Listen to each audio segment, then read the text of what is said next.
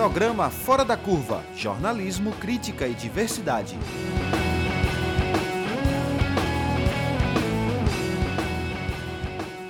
Olá, ouvintes da, das rádios Universitária FM 99.9 MHz e Paulo Freire AM 820 kHz. O Fora da Curva é transmitido ao vivo às sextas-feiras, com reprise toda segunda e quarta.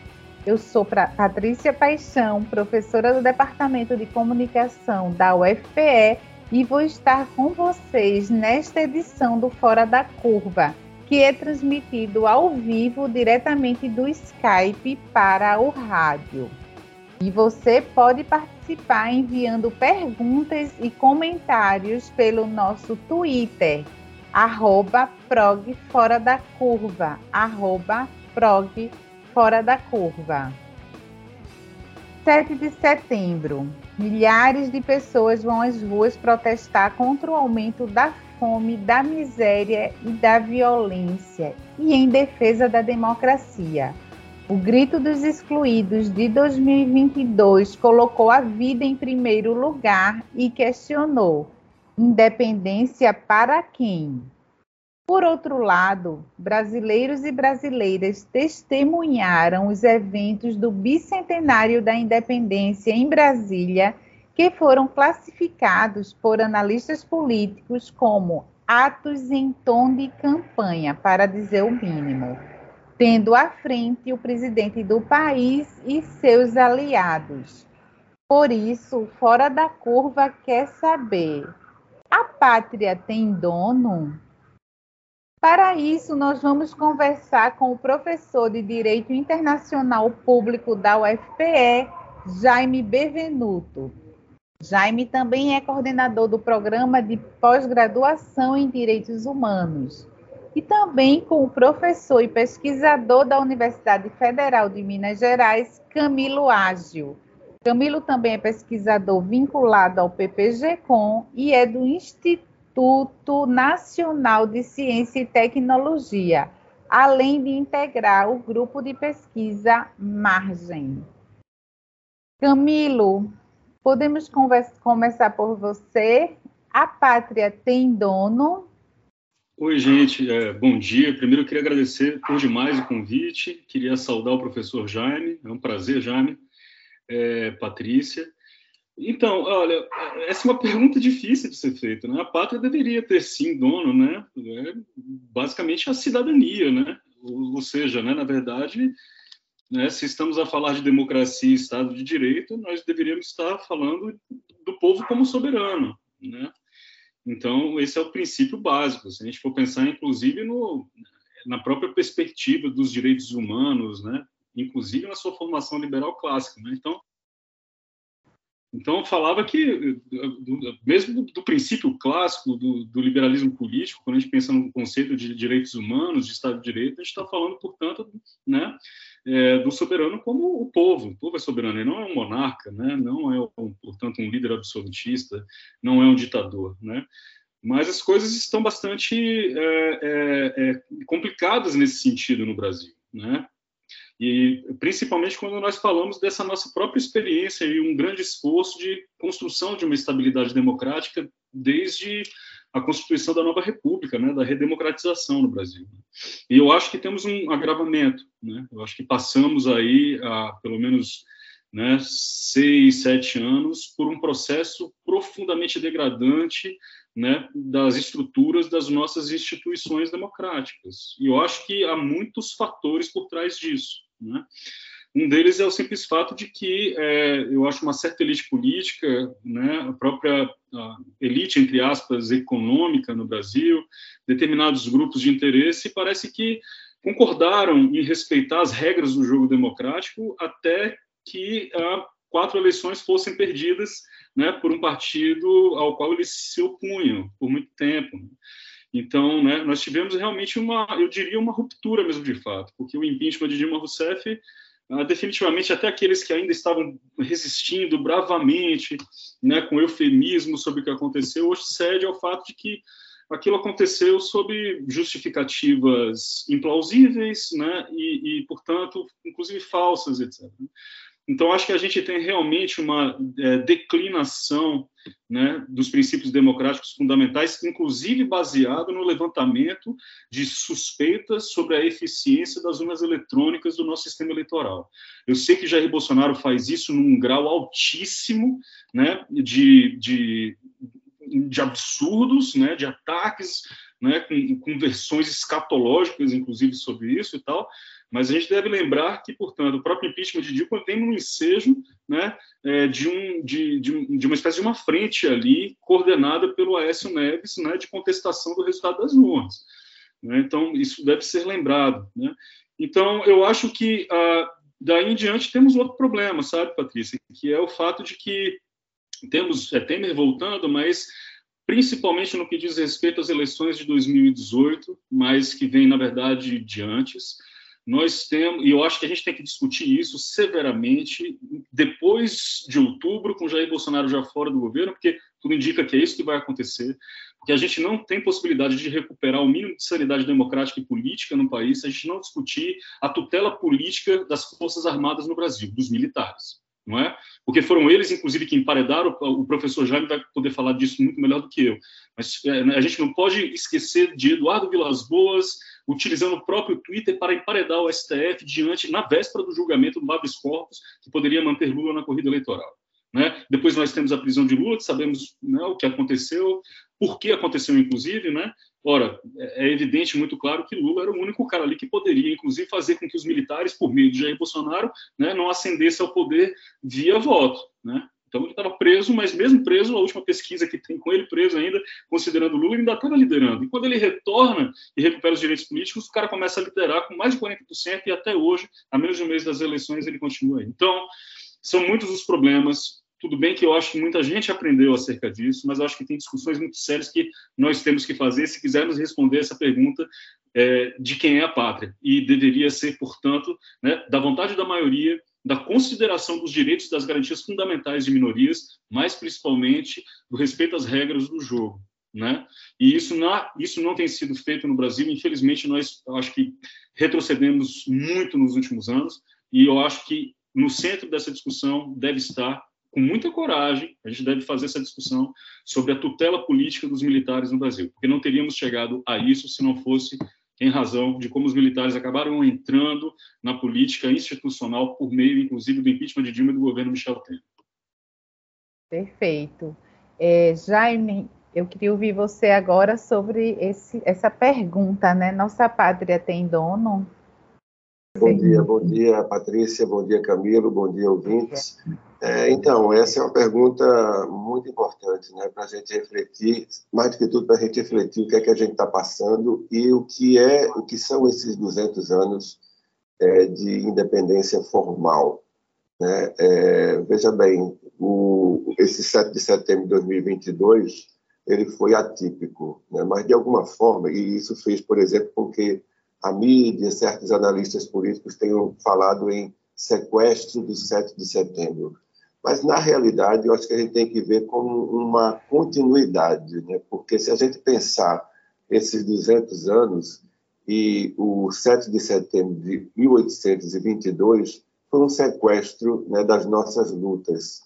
O, nós sabemos das lutas que foram tantas pela independência. Várias foram as províncias brasileiras que buscavam se tornar independentes, o, havia o ideal de uma grande pátria latino-americana, tudo isso, e isso foi sufocado. Né? Então, o, o, grito de independência, toda essa é, invenção que se teve né, de, de, de, grito de independência, inclusive com é, um, um, militar, né, um, um, um príncipe montado num cavalo e tudo mais, tudo isso era para ir dando sentido algo diferente do que vinha sendo feito pela, por parte da população. Então, o 7 de setembro de 1822 foi um sequestro das nossas lutas, né? E depois a gente teve mais um sequestro com a República. A República também foi, é, ou seja, uma gestualidade dos militares é, para poder também retirar sentido às lutas que eram é, sociais. Então a gente está falando na realidade de, uma, de um sequestro da nossa da nossa história, da, das nossas lutas, de uma é, continuidade de, de, militares ditando o que deve ser feito na, na política brasileira. Né? Eles, concretamente, têm a intenção de ser um, um poder moderador, né, como nós tivemos no Império. Né? Só que o Império enfim, já deixou de existir há bastante tempo, é, eles não estão constitucionalizados, né? os militares não estão constitucionalizados, mas eles têm as armas, né? e é por isso que é, fica tão difícil a gente se é, a gente lidar com essa situação. Né? Tem, evidentemente, um apoio significativo a, a toda essa a toda essa gestualidade, a, a toda essa intenção é, de antidemocrática, né? porque é disso mais preocupante no que nós estamos vivendo é, uma, é um retrocesso do ponto de vista dos nossos compromissos democráticos, né? os compromissos constitucionais, os compromissos legais, né? e boa parte da população dá apoio a isso. É muito comum o, o discurso de que se não está dando certo, então entrega aos militares, como se os militares é, fossem capazes de organizar a vida social. Né? E, e, sobretudo, quer dizer, o mais grave de tudo isso é que não tem ainda base, sobretudo para uma parte da população democrática, ou seja, de que o jogo tem que ser decidido pelo povo, tem que ser decidido pelos partidos né, e não por um grupo de militares. Isso tudo é muito grave e a gente não consegue sair disso com alguma facilidade, exatamente por conta desse sequestro que os militares, junto com certos setores econômicos, certos setores políticos têm tido da vida social brasileira. É, é verdade, como eu falava anteriormente, que tem muito, muita gente nas ruas, muita gente é, dando apoio a essa ideia, é, mas tudo isso é em função de uma de uma prática né, antidemocrática que se enraizou no país e que lamentavelmente parte da população dá apoio. A gente tem que se insurgir contra isso. É, eu lembro sempre que surge essa discussão, eu lembro muito, sobretudo depois que nós é, passamos a viver, vivenciar essa situação, a gente tem que voltar para as origens do, do pensamento democrático, para todos aqueles autores que é, refletem a respeito de democracia e refletem a respeito das ditaduras, dos autoritarismos. E é, eu acho que o trabalho do Adorno é fundamental para a gente entender, sabe, essa personalidade autoritária. Personalidade autoritária é justamente aquela que não se conforma com o iluminismo. O que na realidade está sendo é, está sendo atacado né, é o iluminismo. Eles falam em comunismo como se existisse comunismo no mundo hoje em dia. Né? Na verdade, estão atacando o iluminismo, as bases do iluminismo, a ideia de igualdade, a ideia de fraternidade, aquelas ideias todas fundamentais de quase 300 anos atrás. Esse pessoal tem um, é, um recuo é, histórico que é para lá de 300 anos, e isso é que é lamentável na nossa realidade. É verdade. Lamentável e assustador ao mesmo tempo, né? E o professor Camilo até falou que isso, lá, lá do golpe contra Dilma, né, o impeachment, o chamado impeachment contra Dilma, a partir dali a gente vê né, um caminhar de apropriação da nossa bandeira do país, do verde e amarelo, da camisa da seleção de futebol, então, isso vinha já sendo esse discurso de 7 de setembro, o que aconteceu agora foi já um acúmulo do que já vinha, né? Foi o ápice, talvez, do que vinha acontecendo, né? E aí, essa também apropriação das Forças Armadas que não pertencem mais ao Brasil, à soberania nacional, mas a esse governo, é a impressão que a gente tem. Então, é, pensando nisso, né, nessa cooptação do, do, do evento público com a estrutura estatal, né, e como se diz que os vários comentaristas políticos falaram que foi a apropriação mesmo desse evento, né, inclusive é, da infraestrutura toda montada para um evento chamado de cívico público para uma campanha eleitoral. É, o que isso representa para a nossa democracia? O STF foi frágil no sentido de não é, punir ou não questionar ou não ter uma firmeza em relação, porque hoje já, são, já estamos na sexta-feira, dia 9, e até agora não houve um posicionamento do STF em relação ao 7 de setembro, tudo isso que a gente viu, né? É, você poderia começar, Jaime, o que é que você acha disso? O STF passou à margem disso? É, foi uma fragilidade do próprio STF? Então, é, por um lado, eu acho que tem esse, esse entendimento, né? ou seja, de que é, o, o, presidente conseguiu as atenções, conseguiu cooptar uma parte significativa da população, que é estimada pelas pesquisas em torno de 30%, 30 e poucos por cento. Então, quer dizer, ele tem um apoio de uma parte relevante, significativa da população. Por outro lado, ele tem também os militares, ou se não todos, eu acho que não são todos, mas uma parte dos militares também eles têm do lado. Né? Então, fica muito difícil, a gente tem que entender isso, fica muito difícil uma reação por parte do é, Poder Judiciário, do Supremo Tribunal Federal.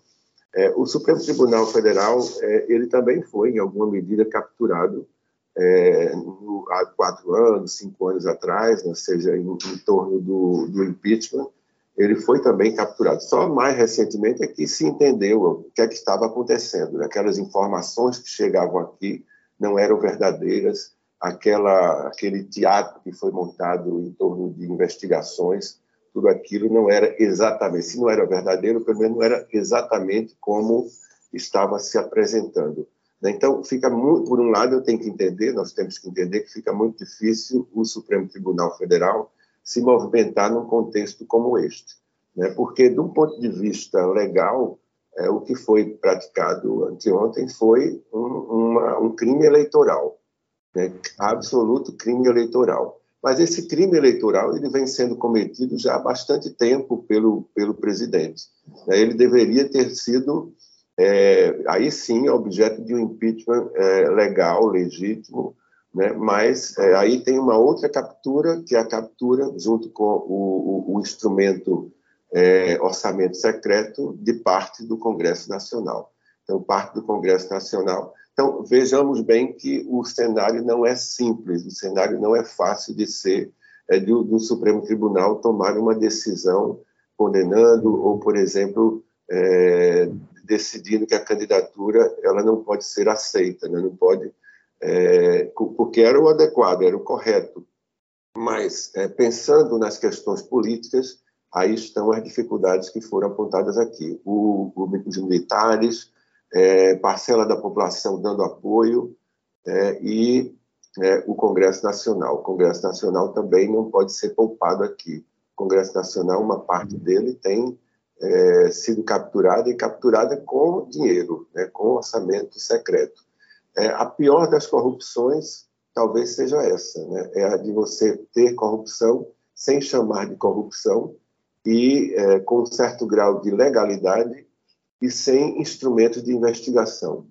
Né? Então, eles é, são muito inteligentes, são muito na sua capacidade de, de é, fazer política desse tipo.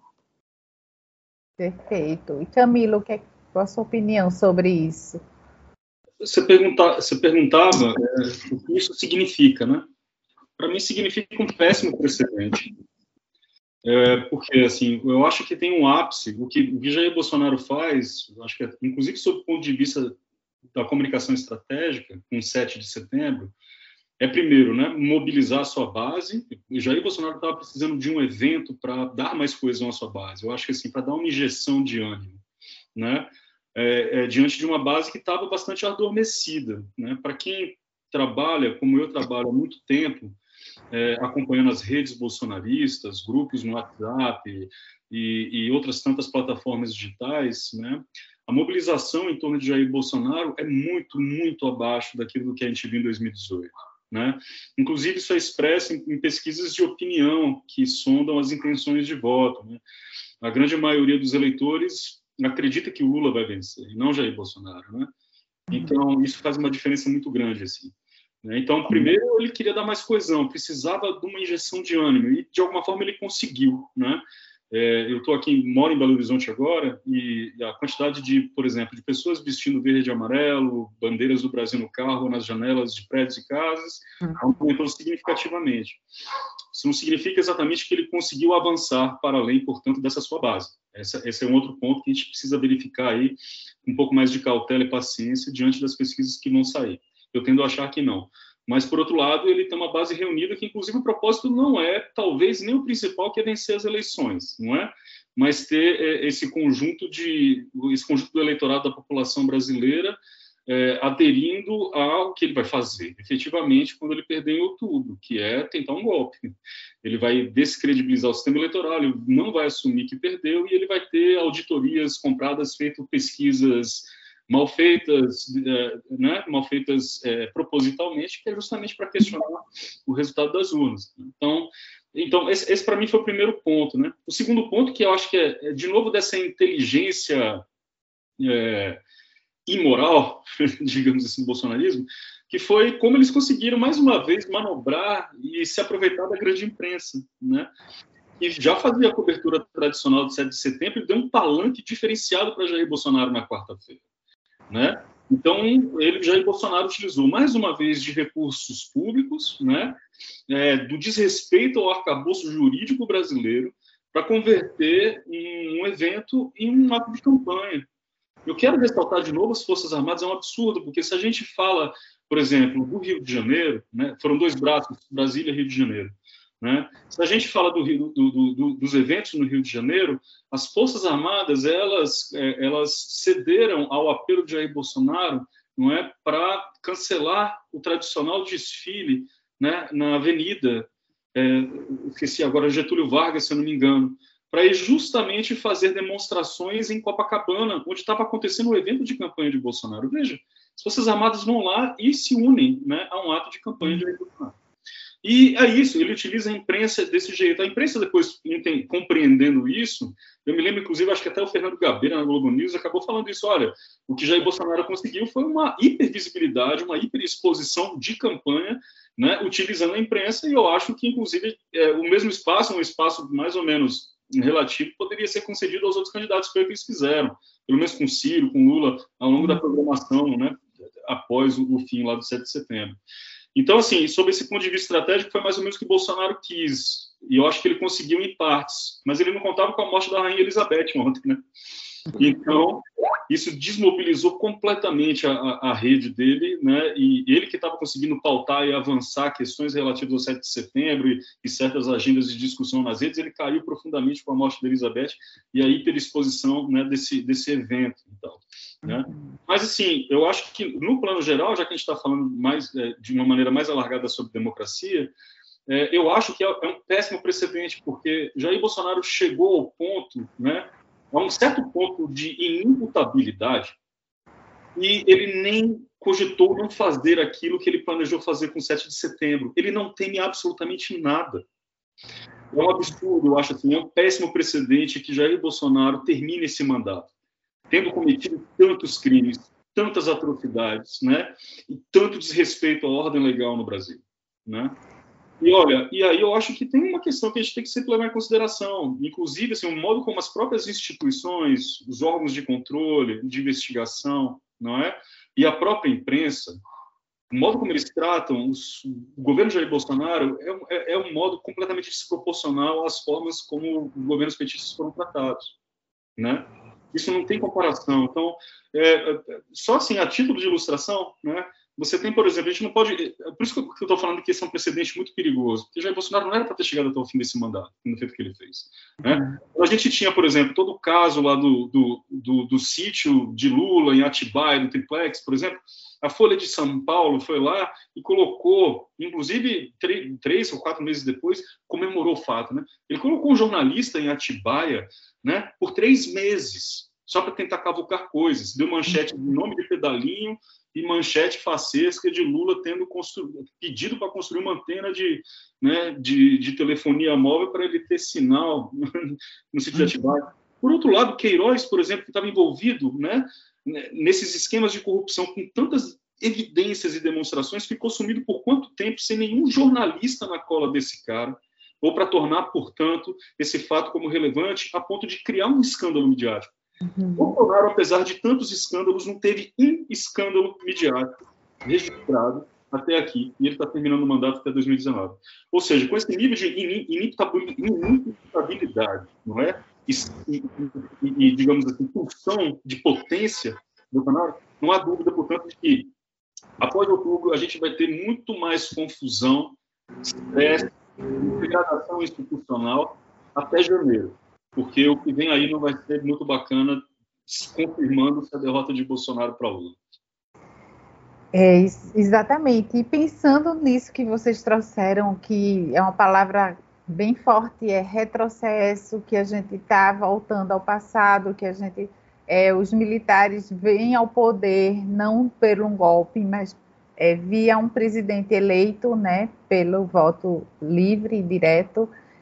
Aí me veio à cabeça, será que o fato de a gente não ter é, expurgado de fato a ditadura, os horrores da ditadura, a gente teve uma comissão da verdade, a gente teve tudo isso, mas a gente não transformou isso em, em uma, uma base que dissesse assim, um memorial, um, um, um discurso que dissesse nunca mais, nunca mais. A gente deixou isso meio solto, anistiou todo mundo.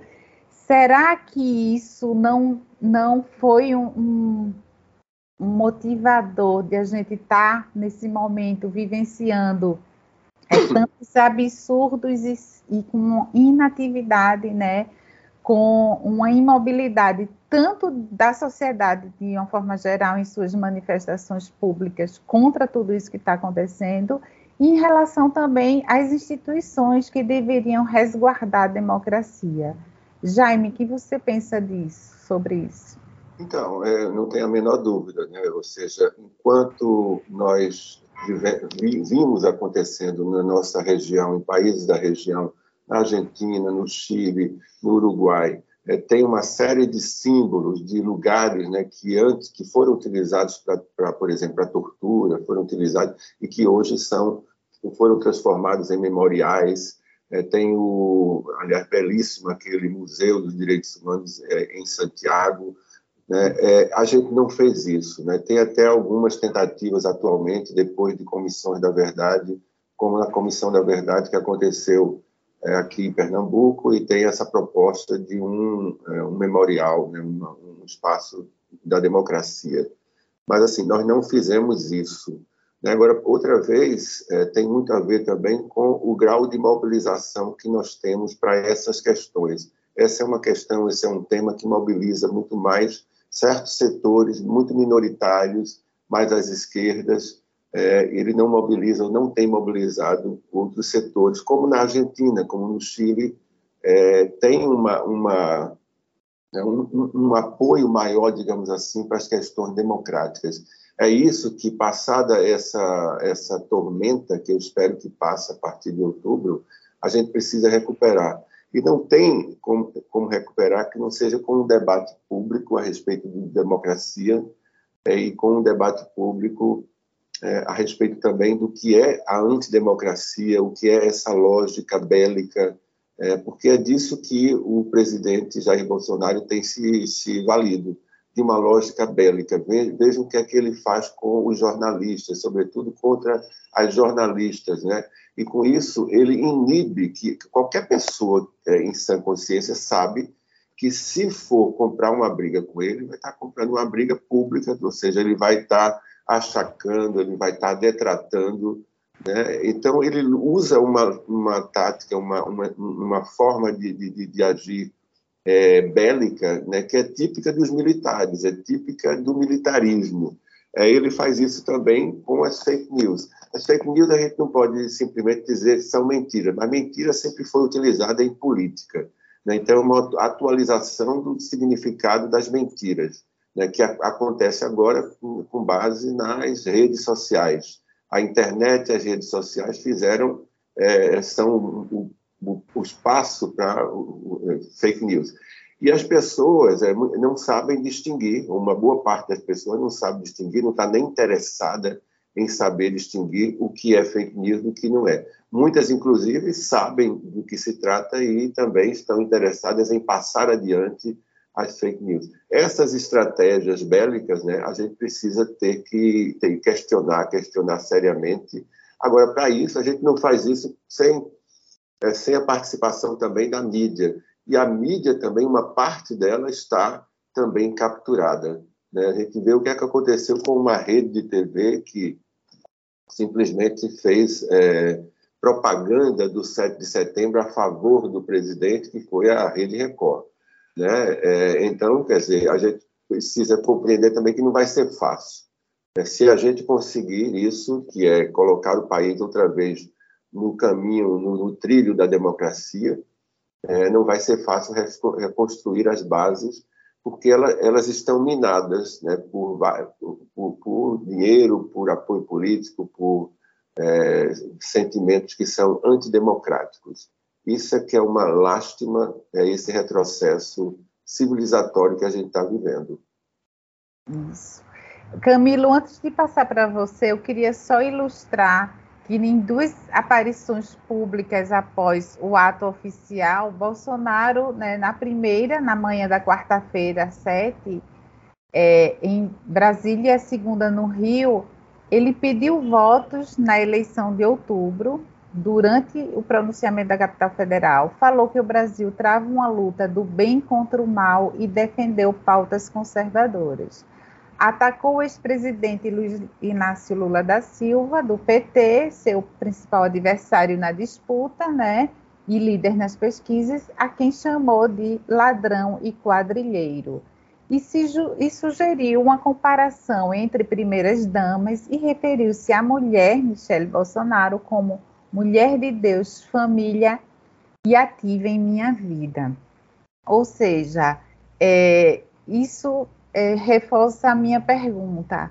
Erramos, né? O Brasil errou ao não rever é, de forma profunda o que ocorreu na ditadura e a gente é, deixou de alguma forma é, que ficasse tudo tão solto assim a ponto de é, não haver uma é, repressão jurídica em relação a tudo isso que aconteceu até agora. Patrícia, assim, eu acho o seguinte, é, já pegando um pouco de carona no, nesse diálogo entre você e o professor Jaime, é, a gente tem que lembrar, esse é um fato importante que você traz, né, que é a Comissão da Verdade. Isso é um ponto de virada fundamental para o antipetismo das Forças Armadas. Né, porque vocês sabem que nos governos Lula, né, as Forças Armadas receberam um, um orçamento muito generoso, muito generoso, é? mas a condução da Comissão da Verdade, que estava buscando algum tipo de justiça crimes cometidos ao longo da ditadura militar, foi esse ponto fundamental de virada do antipetismo. Não é à toa que Jair Bolsonaro ganha um enorme destaque justamente combatendo a Comissão da Verdade, né?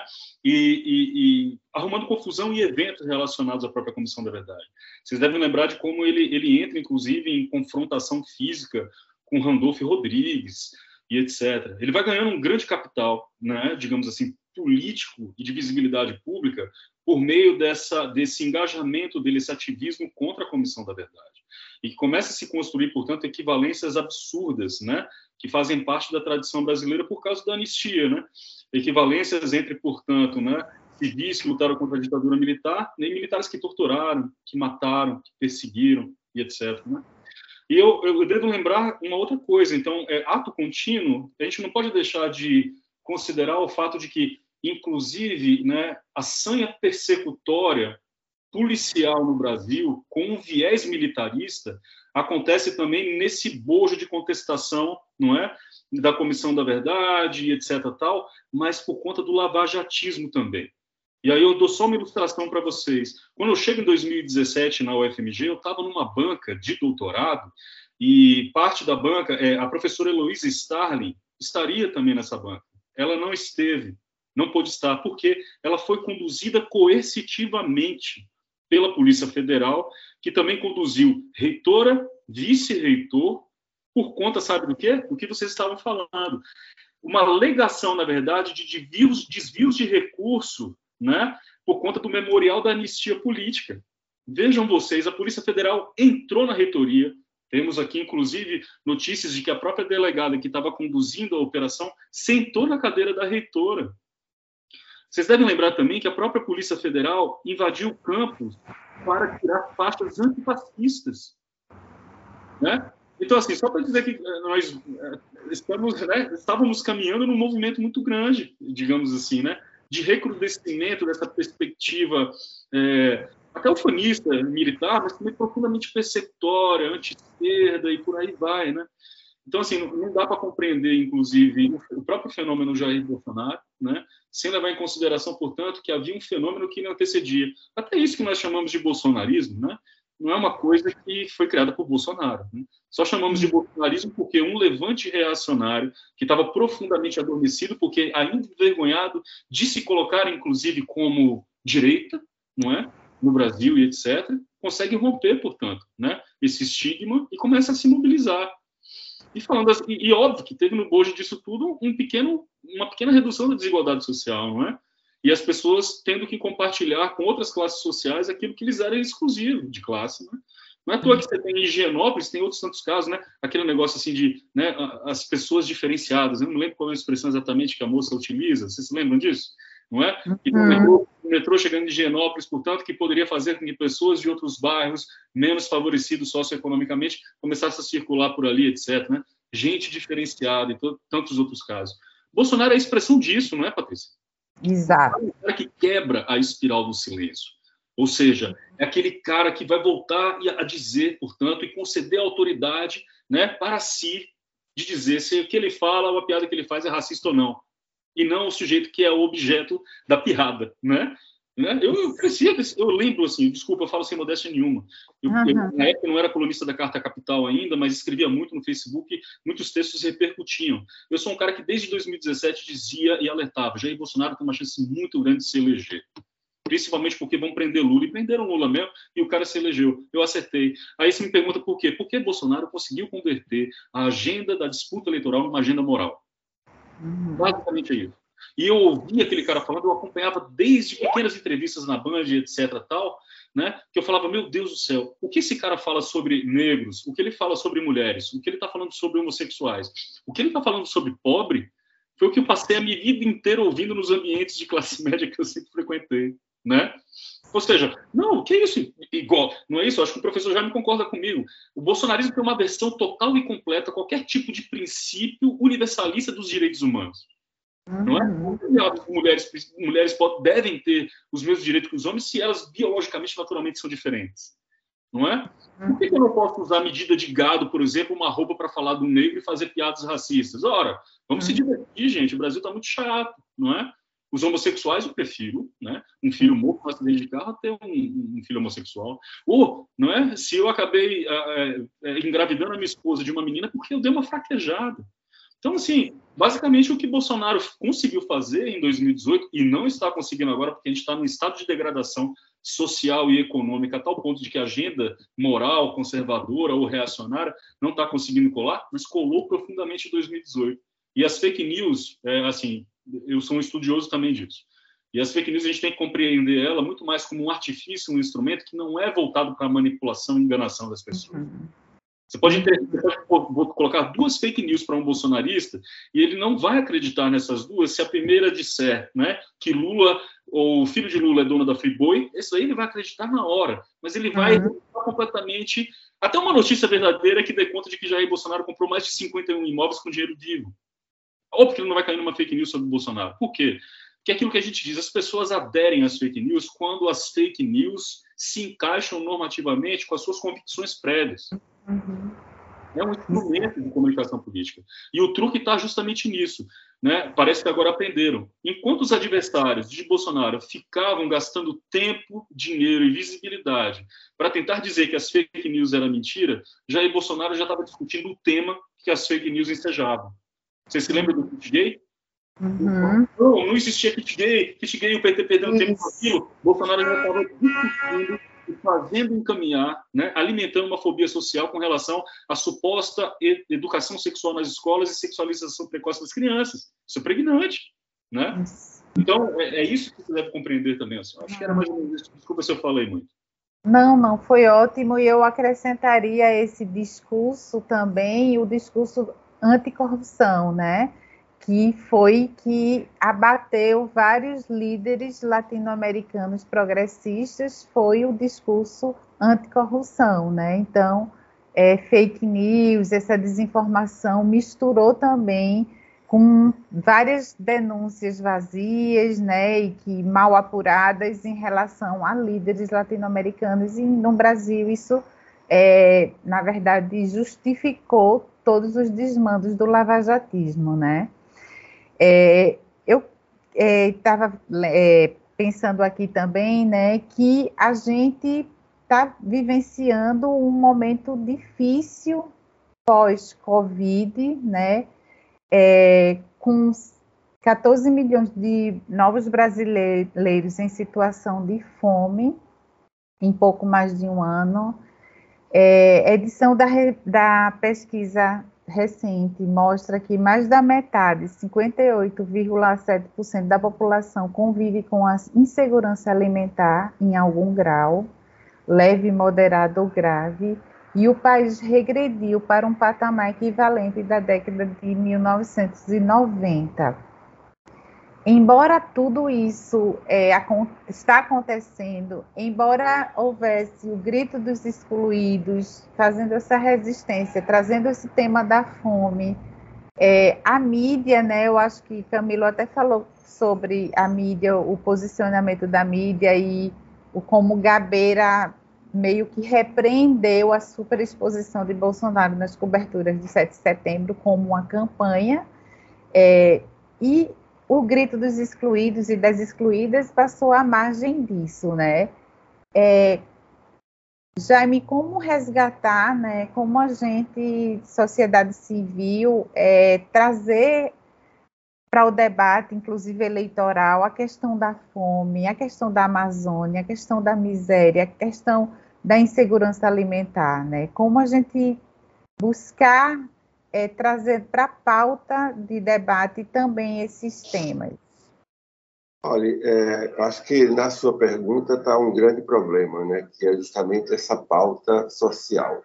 Né? Essa pauta social se tornou um problema a partir do momento que esse grupo todo se organizou é, para se apoderar do Estado. Né? Quando a gente fala, por exemplo, é, na sua pergunta inicial era assim, se a gente tem dono, né? se o, o, o país tem dono. Né? Esse grupo que está no poder considera que sim, quem dá apoio é, ao presidente também se considera dono do país e, consequentemente, se considera, considera que os pobres não têm direitos, né? que as minorias, que os grupos vulneráveis, as mulheres empoderadas, é, os homossexuais, as, é, os quilombolas, os indígenas, todos esses não deveriam ter direitos.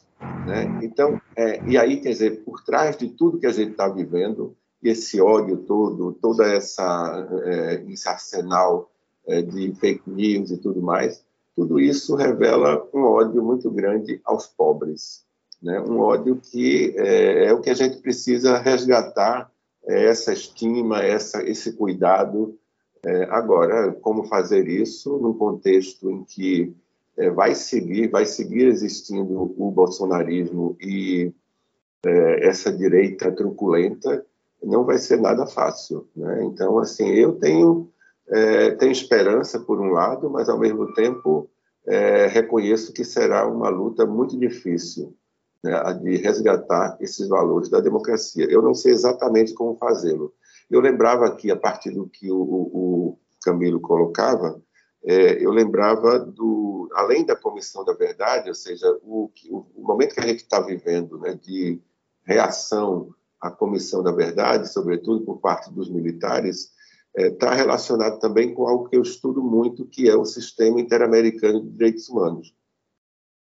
No âmbito do sistema interamericano de direitos humanos, nós tínhamos, vínhamos tendo uma série de é, avanços, né, casos que vinham sendo julgados, que têm uma relação direta com a Comissão da Verdade.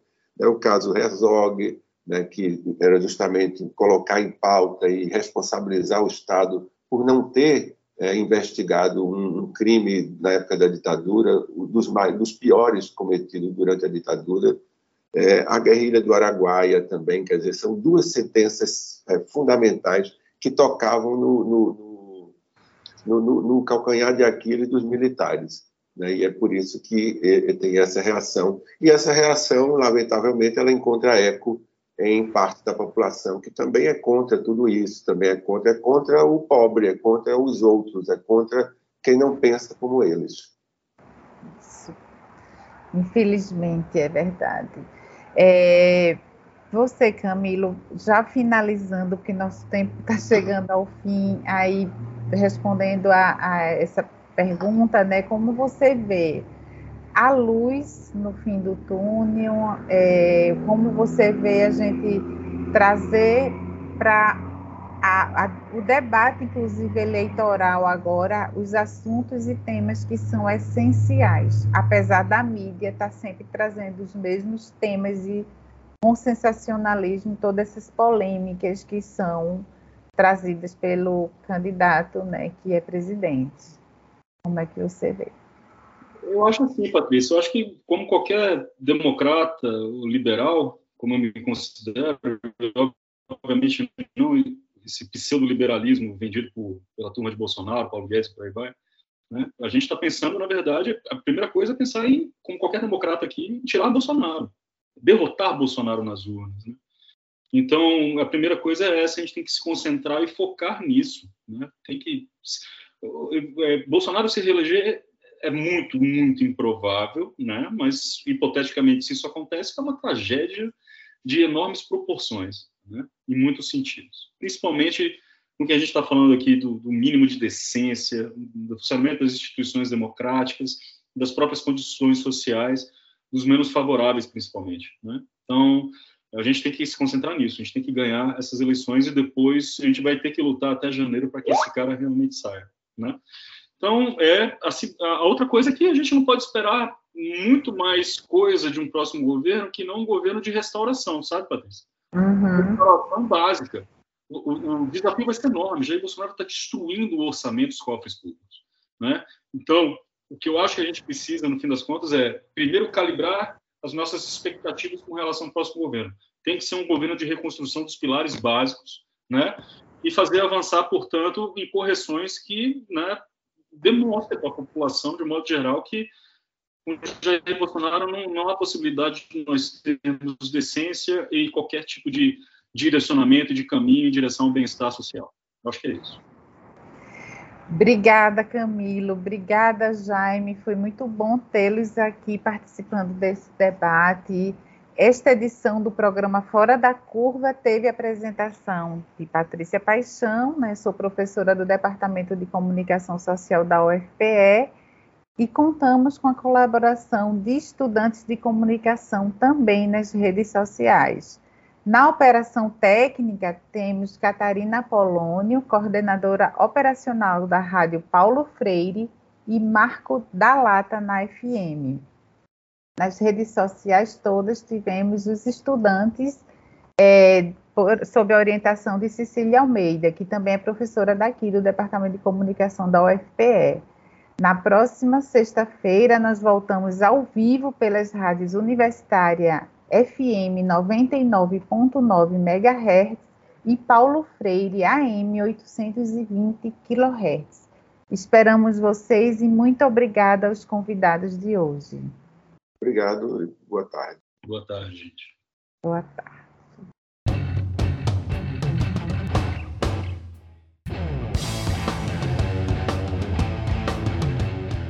O programa Fora da Curva é uma realização do Departamento de Comunicação Social da UFPE, com o apoio do Departamento de Sociologia e do Núcleo de Rádio e TV Universitária Parceria com Marco Zero Conteúdo, Centro de Cultura Luiz Freire, Centro das Mulheres do Cabo, Centro Sabiá e Terral Coletivo de Comunicação.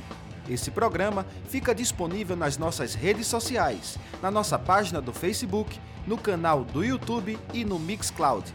A música tema do nosso programa foi composta pela banda Diablo Motor. Programa Fora da Curva. A gente fala o que a maioria cala.